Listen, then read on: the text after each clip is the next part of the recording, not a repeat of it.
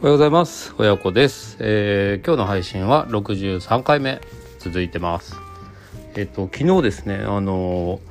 ナチュマさんの僕はいつも楽しく聞かさせていただいているナチュマさんのですね配信それからみやこさんの配信を受けてですねその中で話されていたママ手当パパ手当っていうようなものについて、うん、なるほどなるほどと思ってえーと、いろいろ自分の頭を使ってですね考えてみたっていう配信をしました。まああのせっかくねいろいろ思いをこう巡らせたので、まあ、新鮮なうちにあの録音しとくかっていう感じで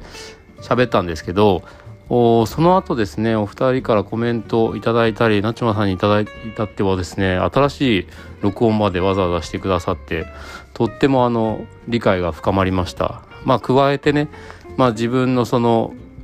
巡らした考えっていうのが、まあ、まだまだちょっと視野が狭かったなとうんちょっとまだやっぱりそのね子供にまつわる部分をね自分で喋るには少しまだ未熟だなと思わされたところです。えー、本当にお二人ありがとうございました。でこれ加えてうん、ちょっとねやっぱり自分で聞き直してもまだちょっとこの辺未熟な考え方だなとかって思うところは確かにあのやっぱり勢いで収録するってね感情がとってもこう残ってあのいい分まあ逆にそのちょっとまだ資料が浅いんじゃないですかみたいな自分で思自分でもねそう思うような部分が確かにあったりしてうんちょっと反省するなってする点が多かったんですけど自分で聞き直してもでもそれに関してねあの、まあ、僕のチャンネルのコンテンツにの割にはあの結構再生されていたんですけどもあのだから他の方にもね聞いてくださってたと思うんですけど全然その批判意見とかが来なかったんですよ。ね、これ未熟だな配信に対してねいやそこの考え方はちょっと違いますよとかって言われても良さそうなところなんですけどね。うんなんかだからそれって多分僕が 録音したすぐ後にねあのお二人があいろいろ補足というかねフォローとかまあいろいろ教えてくださったおかげかなと思って、まあ、そういうところに関してもとっても感謝しています。あの本当に、えー、未熟な内容をねあのいろいろフォローしていただいて本当にありがとうございました。改めてね感謝させ感謝したいと思いますそれからまたお二人のねそういうこんな未熟者にね 時間を割いていただけるという二人のお人柄に改めて、えー、尊敬の気持ちを抱いたところですであの何を言いたかったんだろうなって思うんですけどまあいろいろ言ってると脱線しちゃってなんか余計なこと言ってたのかもしれないんですけど何が言いたかったっていうときっとまああの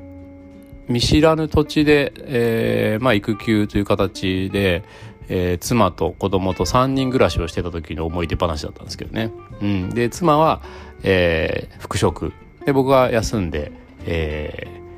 昼間の育児みたいな、まあそんな感じのことをやっていた時に、奈良市保育から始まった保育園の存在に、まあ、がありがたありがたかったって話でね、まあ、結局もちろんそのねなちまさんが本当にね切実におっしゃっていたその子供への愛情っていうのはもう本当にねこれ重たいなと思って今もすごく心に残っています。でまあその3人家族で一応ねその自分の人まあ長男。まあ今もう小学校6年生ですけど長男に対しての愛情はね十分注いでたと思うんですが自分なりに。でもやっぱり愛情だけではちょっと僕もいっぱいいっぱいだったんでその経験子供にとって必要な経験っていうのは全然積ませられてないなっていう実感があったんですよ。1歳半の時点で。1歳半だったからうんそんぐらいの時点で。それが保育園に行くことによってねいろいろなあのおもちゃもいっぱいあるしほらあのいっぱい何でもかんでも買い与えられないので、うん、そういう保育園にあるおもちゃだったり園庭だったり遊具だったりそういう歌だったりねそういう食事の仕方とかまあ食事の仕方とかね、まあ、もちろん家庭でいろいろやるべきことはあると思うんですけどうん、なんかそういうなんかご挨拶とかあと社会性っていうんですかね。なんかそういうのを与えてもらえる保育園って本当にありがたいなっていうそういうなんか感謝の気持ちを述べようと思ったつもりがですねきっと多分 いろいろ喋ってるうちに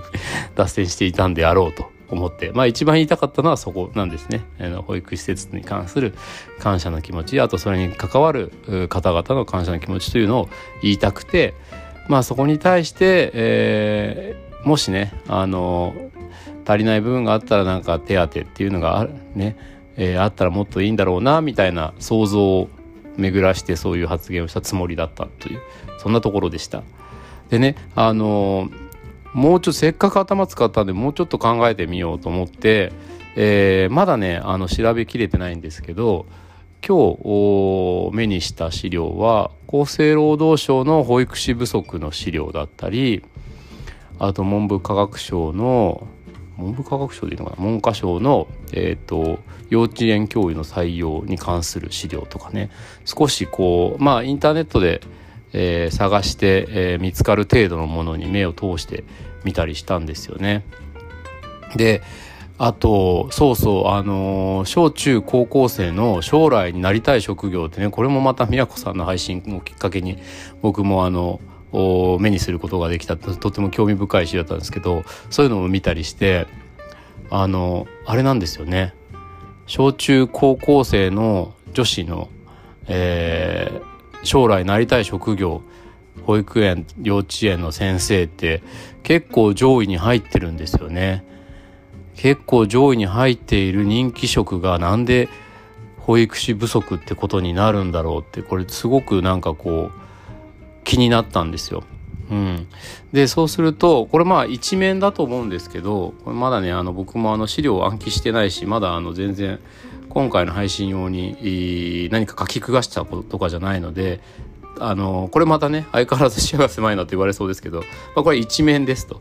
いう補足をしておきながらですねやっぱりその賃金が合わないとかね労働に対してあとまあもちろんまあ大げさでなくこう命を預かる仕事っていうことで言うと、まあ、責任に対してっていうのもあると思うんですよね。だから賃金が合わないあるいは休暇が取りにくいとかそういうようなことであの潜在保育士っていういわゆる保育士資格持ってるんだけど、えー、一回離職まあねあの子育てとか結婚とかを機に離職した人が復職しないっていう問題もあるそうなんですよね。潜在保育士って僕ニュースでもあよく耳にする言葉だなと思っているんですけど、うん、だからそういうねなんかその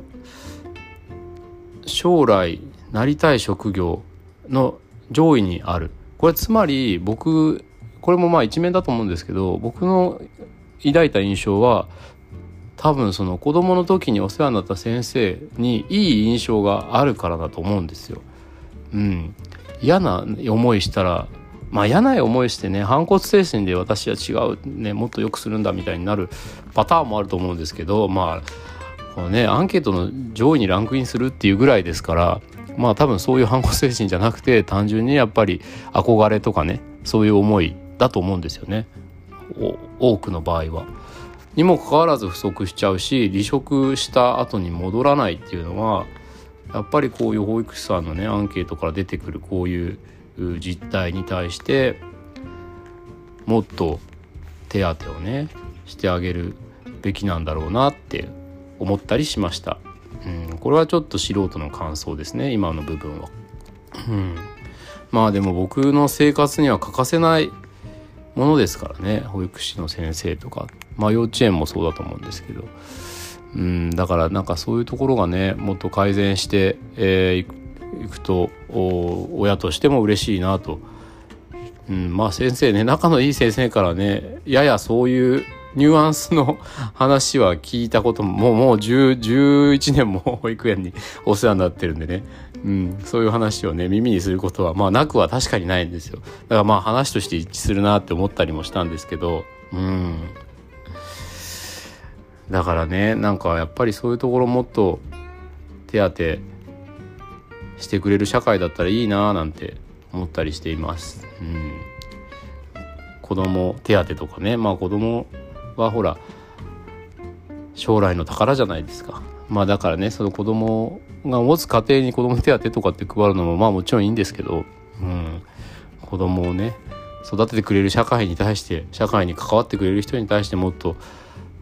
充実感を得てほしいななんて思ったりしています。まあいや充実感は得てるのかな。うんそれはちょっと僕ごめんなさい。今のは違いますね。今のは違う、うん、まあただその保育士としての就業を希望しない理由っていうことで、えー、アンケート結果に出ているようなですね、うん、部分に関しては是非改善してほしいななんて思ったりしたというそんなあことで今日喋ってみました。えー、今日もまあちょっと拙い話でしたけどもこれについては僕はですねあのとってももっと深く知りたいと思っているのでこれからも勉強をちょっと続けたいと思っています。うんで正直言うと僕はただのサラリーマンなんで、えー、こういうことにあまりね興味を抱かなくても全然生きていけるんですけど 僕自身ねあんまり今のサラリーマン生活で一生を終えたいと思ってなかったりもするのででかつねあのおじいちゃんになってね体も動かないままねなんかあのこううるさいなんか OB みたいになるのも嫌なんでなんかこういう自分が興味ある業種のところにね少し足を伸ばせたらなと自分が元気なうちに体力があるうちにねそういう方向転換をしていきたいなと実は思っていたりもするので、えー、この今回をきっかけにですねいろいろ考えさせていただいた点についてはますますちょっと勉強して、えー、理解を深めていきたいということも改めて感じたところなので、えー、まあ、これはまた小さな決意表明として残しておきたいと思いました、えー、最後まで聞いていただいてありがとうございました。次回もお楽しみに。